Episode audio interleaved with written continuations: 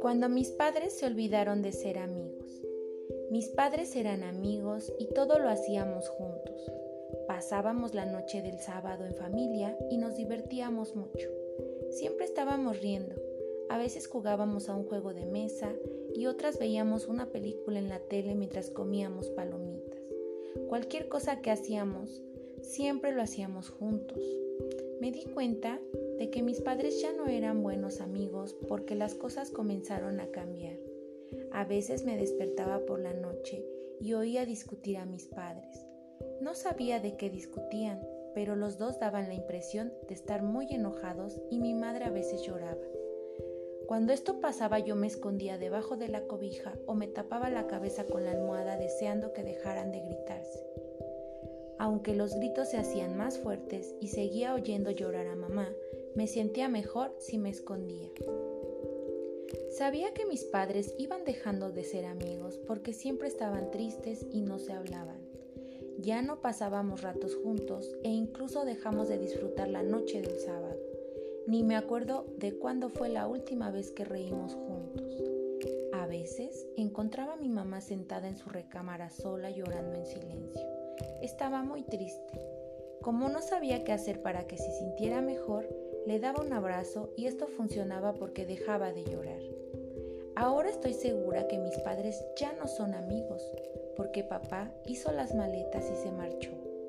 Ahora vive solo en otra parte de la ciudad cuando se fue me dio un gran abrazo y me dijo pronto nos volveremos a ver. Yo me sentía muy triste y a veces pensaba que todo era por mi culpa. Me decía que si pudiera escuchar más o sacar mejores calificaciones en el colegio, mis padres volverían a ser amigos. Ellos insistían en decirme que no era culpa mía, que ya no podían estar juntos, pero muchas veces yo pensaba todo lo contrario. Y tenían razón. Cuando mi padre se fue a vivir a otra casa, las cosas cambiaron. Ni él ni mamá estaban tan tristes como antes y esto me hizo sentir más tranquila y contenta. Aunque yo vivo en casa de mi madre, llamo a mi padre por teléfono tantas veces como quiero y lo voy a visitar todas las semanas. A veces me quedo a dormir en su casa y me la paso genial. Nos gusta jugar o leer juntos, pero lo mejor es que reímos mucho. En algunas ocasiones, como en mi cumpleaños, mi papá viene a casa para pasar un rato juntos y todo vuelve a ser como antes. Los tres jugamos a un juego de mesa o vemos una película en la televisión. Incluso nos reímos mucho. Mi padre y mi madre ya no viven en la misma casa, pero seguimos siendo una familia y el tiempo que pasamos juntos siempre resulta ser muy especial.